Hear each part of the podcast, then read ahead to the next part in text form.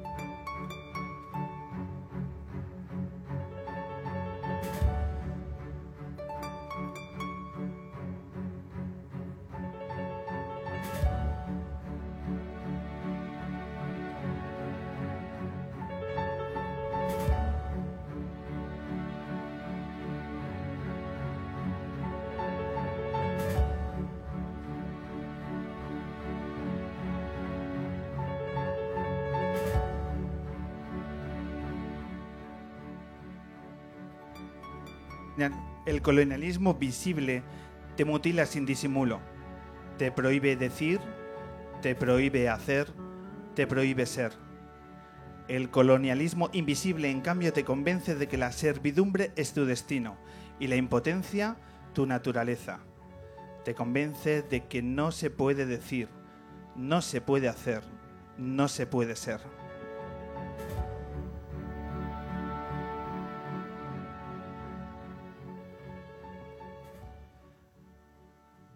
Bienvenidos, bienvenidas edición número 298 del hombre que se enamoró de la luna.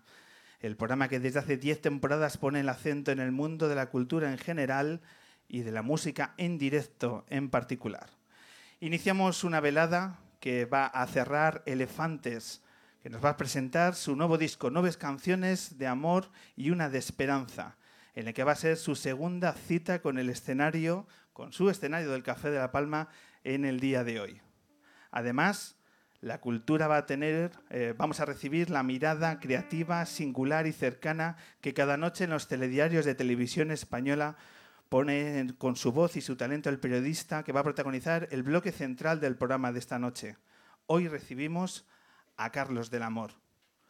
Y para comenzar, las canciones de una banda que es ya presente y que va a ser el futuro de nuestra música. Hoy conocemos, hoy apostamos por modelo de respuesta polar.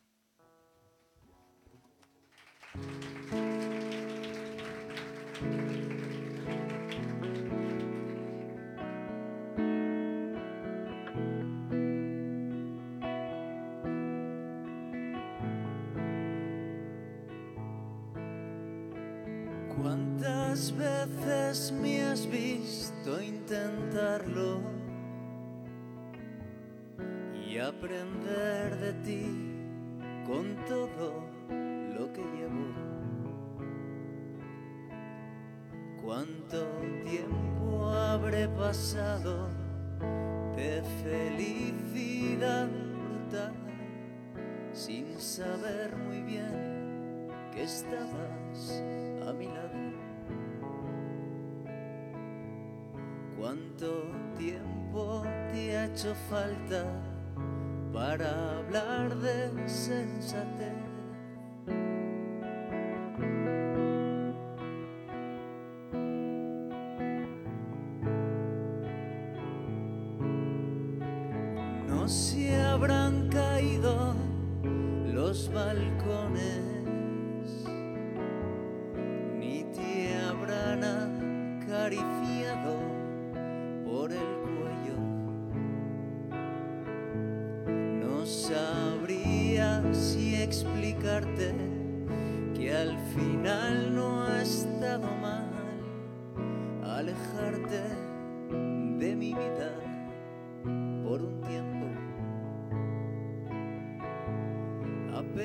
Me has rozado el corazón y aquello volverá si ha de volver. No te apetece nada hablarme de otra gente.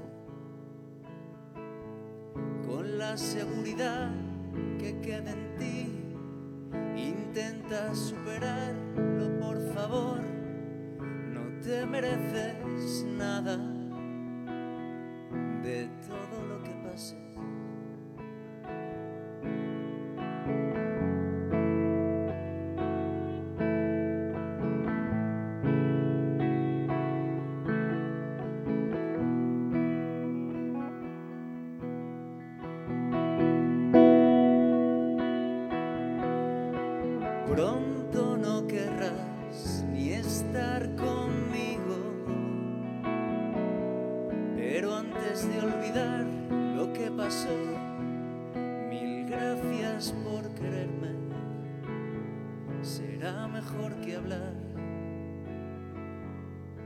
confirmarte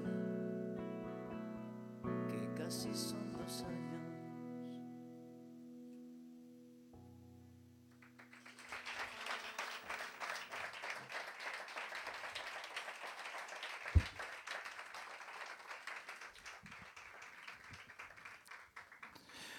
Pues ya hemos escuchado la primera de las canciones que vamos a tener la oportunidad de disfrutar en esta edición, recibiendo las- el, el nuevo disco de Modelo de Respuesta Polar, recibiendo a su cantante, a Borja Monpó. Muy buenas tardes. Hola, buenas tardes. Bienvenido, Borja, al hombre que se enamoró de la luna.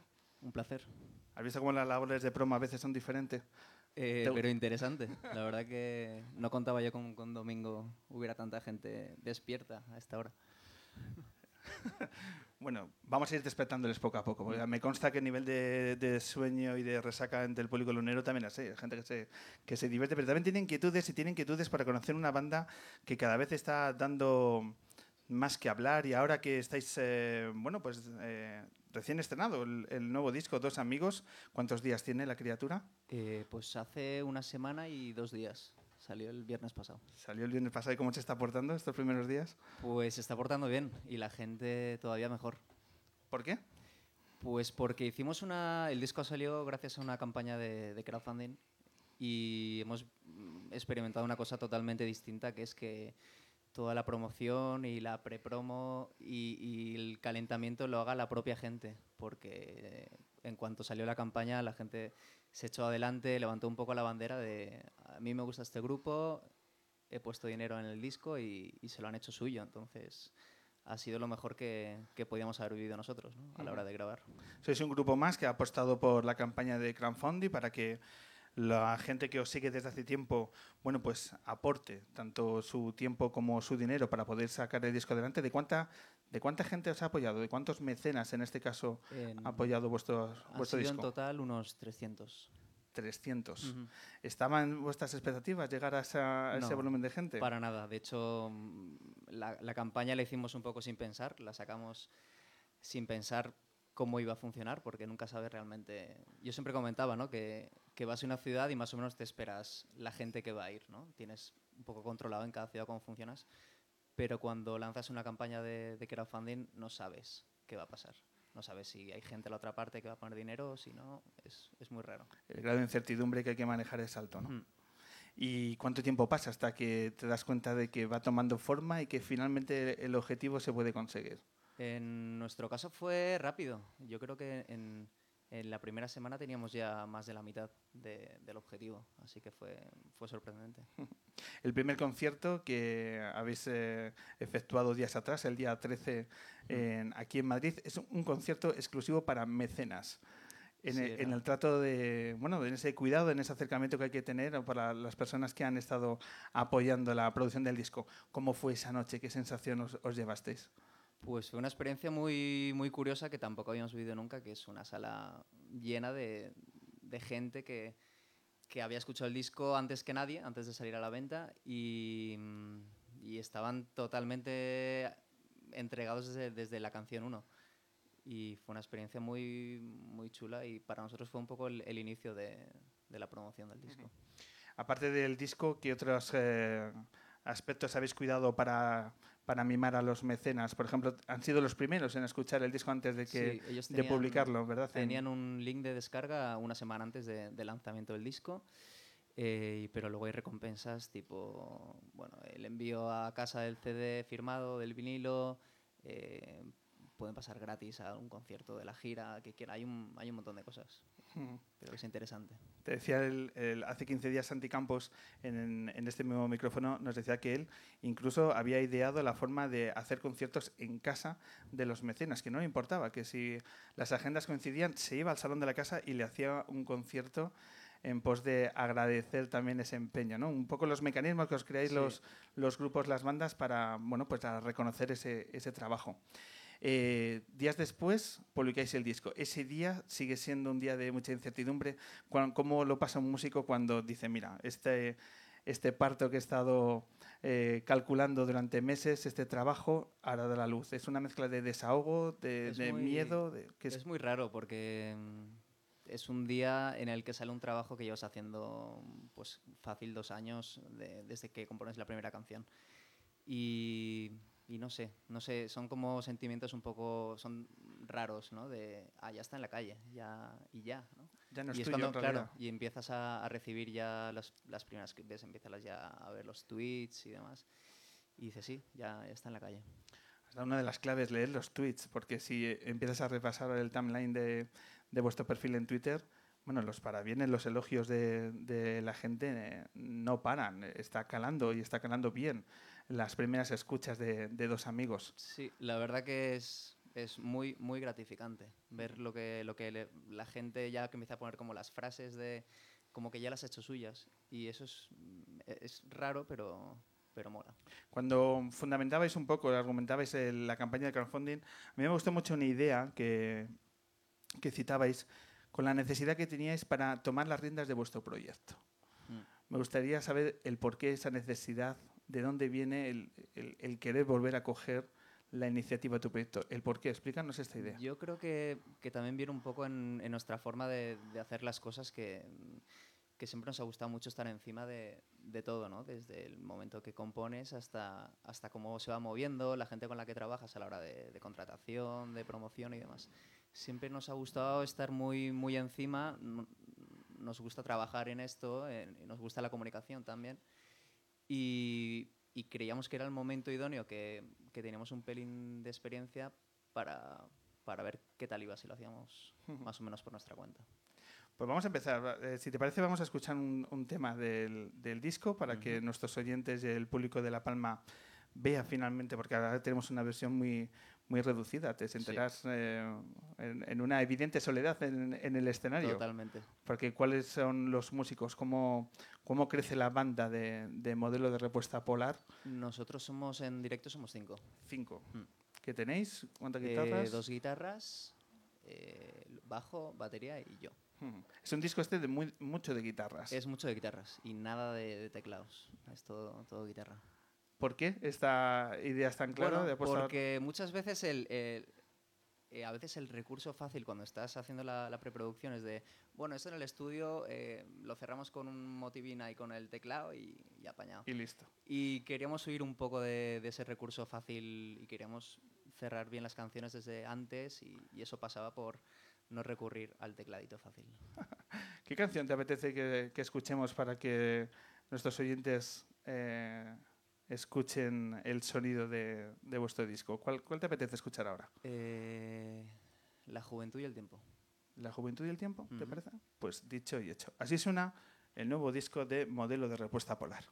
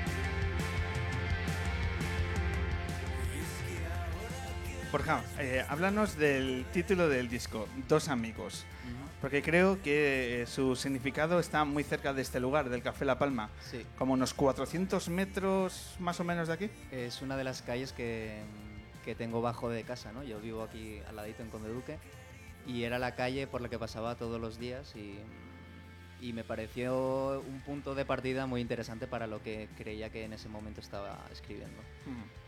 Estás eh, afincado aquí en Madrid, pero el resto de la banda eh, no. ¿Cómo estáis repartiendo? ¿Seguís- Estamos eh, tres aquí en Madrid y dos en Valencia, pero la, la base de operaciones ya la tenemos aquí. Ya te lo has traído aquí. Sí, Antes. total. Estaba ya de los BlaBlaCars hasta, hasta arriba. Ahora les toca a ellos. Ah, mira, pues mira, es un campo que no hemos tocado, el, impacto del Blablacar en, en los grupos de, Hombre, de él música. ha- Hace que la supervivencia de muchos grupos sea posible. Eh, sí, sí. ¿Y, habéis, eh, y eh, os coordináis entre músicos también para amortizar los Eh, viajes? No, no conozco a ningún músico con coche. Alquilan todos furgoneta y luego tiran de, de BlaBlaCar. Bueno, pues eh, por lo tanto, campo base aquí en Madrid y la explicación de, de dos amigos en una de las calles, porque de- con la curiosidad que era aquí prácticamente. Por eso has venido tan rápido al Café La Palma, porque eres prácticamente, prácticamente vecino. Vamos a hablar del productor del, del disco. Habéis cambiado de mm, la presencia de Suso Saiz en el anterior disco en el cariño al gran Ricky Faulkner. Dos grandes productores que a mí me gustaría saber cuáles son las diferencias entre uno y otro a la hora de meteros en un estudio. Mm. Son dos grandes productores de nuestra música actualmente. ¿En qué se diferencian? Principalmente eh, con Suso, por ejemplo, el disco lo trabajamos dos meses antes en su casa, guitarra en mano y cantando las canciones desde el principio. Y con Ricky eh, empezamos a trabajar con él con el rec puesto. O sea, Ricky trabaja muy bien en el estudio en el momento de, de la acción, ¿no? Y queríamos probar esa forma distinta de, de afrontar un disco. Con Suso fue casi una relación terapéutica, ¿no? De, de- de- Con de- a Suso la hora de era, sí, sí, masticarlo, sí. ¿no? Era, al principio era un poco desesperante porque yo quería tocar y él me llevaba a dar paseos y a, y a comer por ahí. Y, pero realmente luego sí tenía algo, algo que ver todo aquello. Si cierro los ojos os puedo imaginar paseando los dos en chándal hablando del disco. Sí, sí, y de cualquier otra cosa. Eh, ¿Y Ricky dó- hacia dónde se ha llevado la- el, disco? ¿Cuál es el sello que ha puesto él en la producción del sonido de, de modelo? Yo creo que con Ricky ha sido muy fácil porque él nos conocía ya, siempre lo habíamos hablado, ¿no? Y se venía a los conciertos y, y lo veías que, que aparecía por ahí. Entonces creo que era la forma más, más natural de, de afrontar este disco. Habíamos hablado un montón de, de discos que estábamos escuchando antes de, de ponernos a trabajar. Y a la hora de decirle al productor, yo dije, llevo hablando de esto con Ricky un año casi, mientras nos vemos por ahí. Y yo creo que Ricky mm, le ha dado una calidad de, mm, al sonido muy importante. ¿no? To- hay pocas pistas en el, en el disco, pero cada una está, está muy bien cuidada. Y, y ese trabajo es de Ricky. Ha sido complicado cuadrar las agendas porque ¿de dónde saca el tiempo y dónde saca las energías Ricky? Porque... Mucho en nuestro Es- caso, él me dijo, son, que sepáis que son mis vacaciones, ¿no? Ah, sí. Sí, porque no había forma de cuadrarlo. Él estaba con Quique. Cuando hablé con él, luego. Quique entraba- González. Sí. Entraba con Love for Lesbian y luego con Lori Meyers. Y al final consiguió retrasar a, a Lori y, y entramos ahí, en plan un poco rápido. Pero yo creo que también porque era un poco relación casi de amistad. ¿Y las letras? ¿Sigue siendo un disco tan personal como pudo ser El Cariño? ¿Te sigues desnudando tanto a la hora de, de componer? Sí, solo que esta vez estoy mm, más cómodo quizá. Con, no me da pudor esa desnudez. Yo creo que es algo que me gusta y por lo cual escribo canciones. ¿no? No- tampoco hay que darle muchas más vueltas, ni la gente está que dice, uh, tal, me da miedo, ¿no? La verdad que estoy cómodo. ¿Cómo se logra disipar el, el pudor lógico a la hora de empezar a escribir canciones como Supongo- las tuyas? Supongo que quitándole un poco de gravedad a todo. No es tan, tan importante y, y sobre todo te das cuenta que a la gente realmente no, no le interesa tu vida personal. La gente directamente se hace la canción suya y no creo que le interese a quién estoy escribiendo yo personalmente. Si tuviésemos que presentar ahora, que es lo que vamos a hacer en realidad, a nuestro público, el videoclip del tema Momentos Similares. Ujú. ¿Cómo podemos eh, resumir lo que a mí me parece un vídeo absolutamente impactante?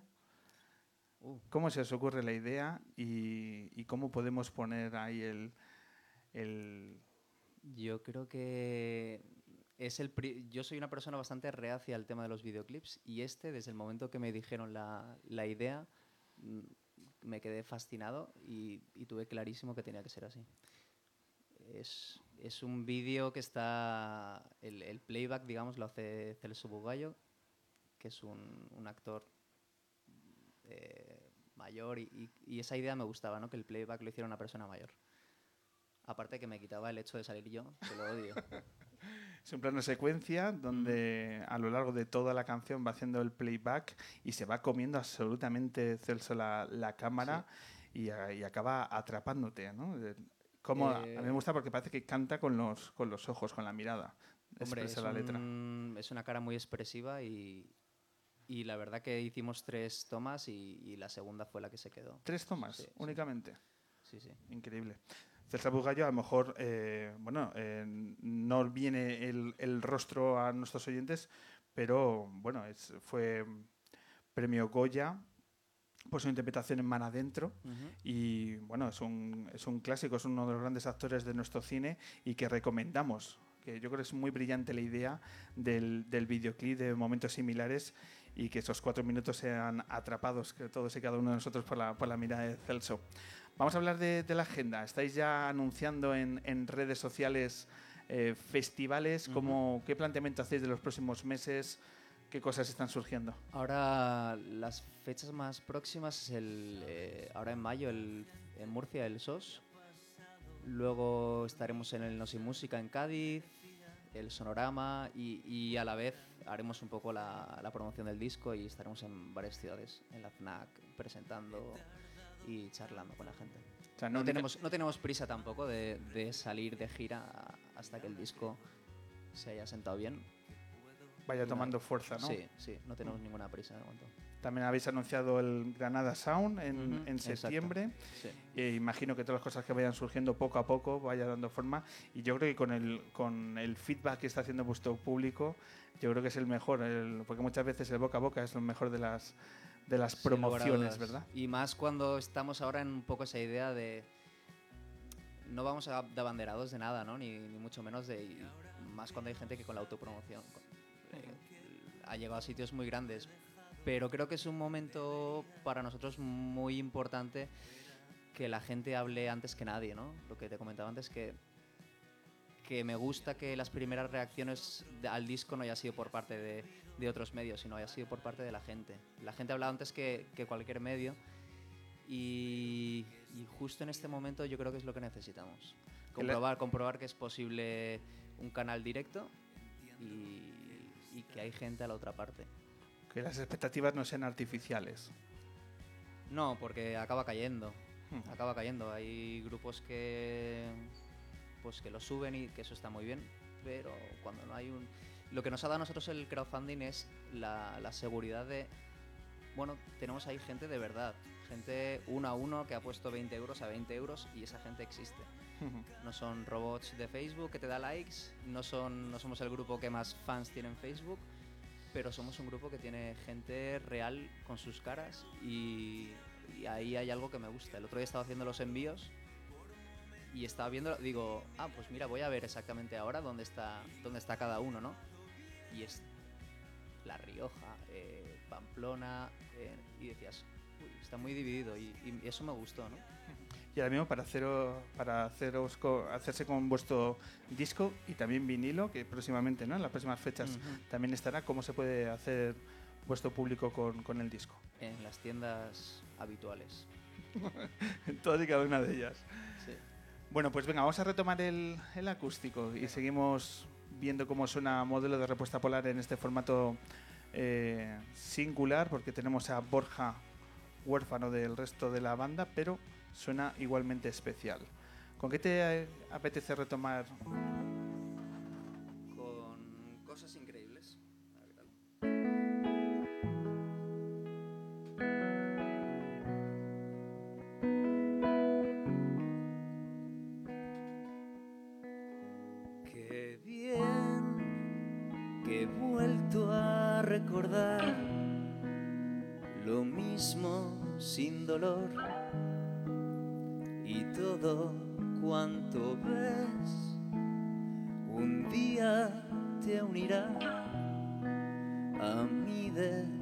Forma un tanto complicada.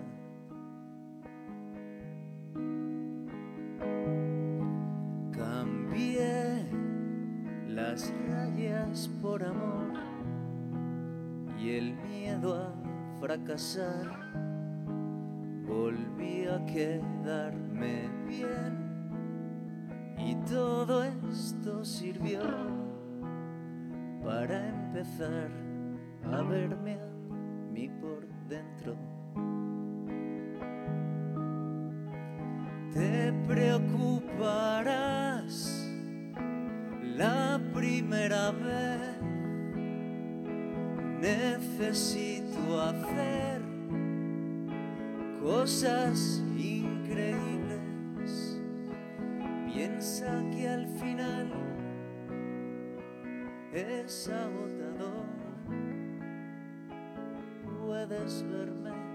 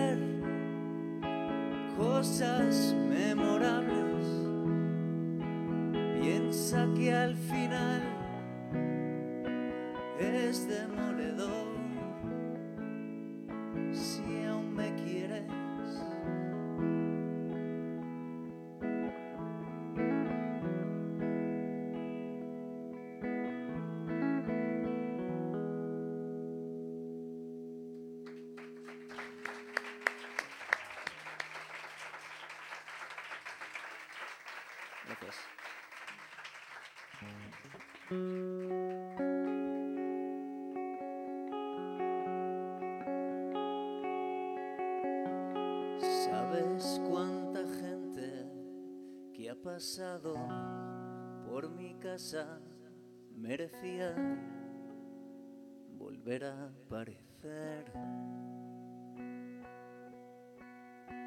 He tardado tanto en tener más referencias creo que puedo continuar.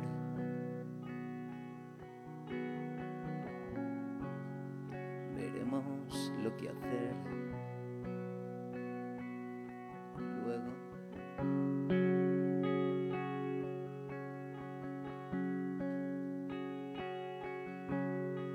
Y ahora que no sabes en qué punto lo he dejado, deberías volver a preguntar si algo de nosotros te ha servido para algo,